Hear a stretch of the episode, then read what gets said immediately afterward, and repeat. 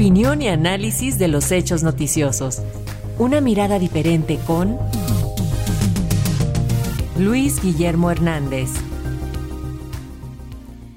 Y sobre estas alianzas y acerca de la adhesión de expriistas como Jorge Carlos Ramírez Marín, Erubiel Ávila, Alejandro Murat a la campaña de Sheinbaum, así como acerca de la conformación de la Alianza Progresista, tenemos el comentario siempre atinado y puntual del periodista y analista Luis Guillermo Hernández. Muy buenos días, Luis Guillermo, te saludo con gusto. Marisol, muy buenos días también a la audiencia de nuestra radio Educación. El 2024 ya comenzó y también la disputa por el poder, que será sin duda una de las confrontaciones ideológicas y también políticas más significativas, quizá más duras que hayamos presenciado en el país en las últimas décadas.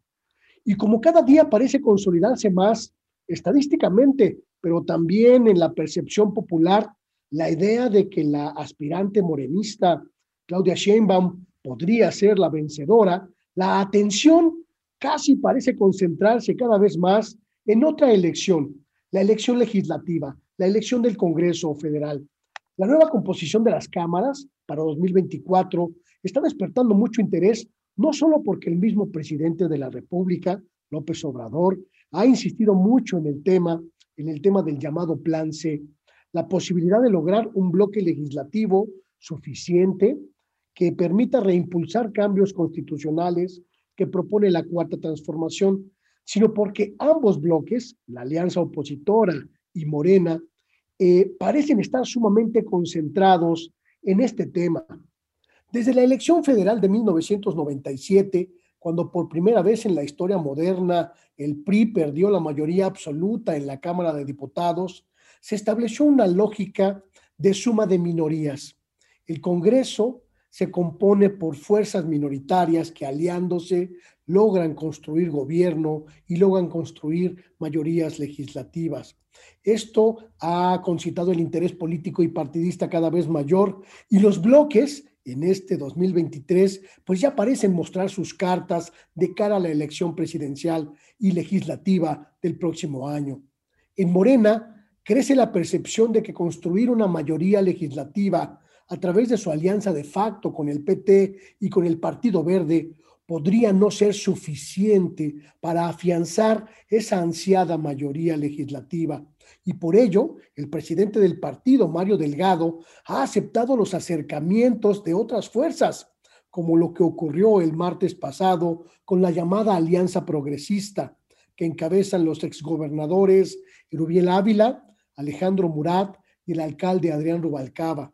La Alianza Progresista no es otra cosa que el viejo PRI en proceso de resquebrajamiento, de fragmentación, que al tocar fondo en su debacle interna puede suscitar beneficios para el partido en el poder, Morena, siéndole útil para sumar votos, votos principalmente legislativos y regionales, debilitar también la presidencia del actual líder del PRI, Alejandro Moreno, y lograr que cada vez más militantes priistas decidan poner fin a su integración al viejo revolucionario institucional y, cruzar el puente hacia la cuarta transformación para que Morena consolide su objetivo, aterrizar las modificaciones legales que queden pendientes.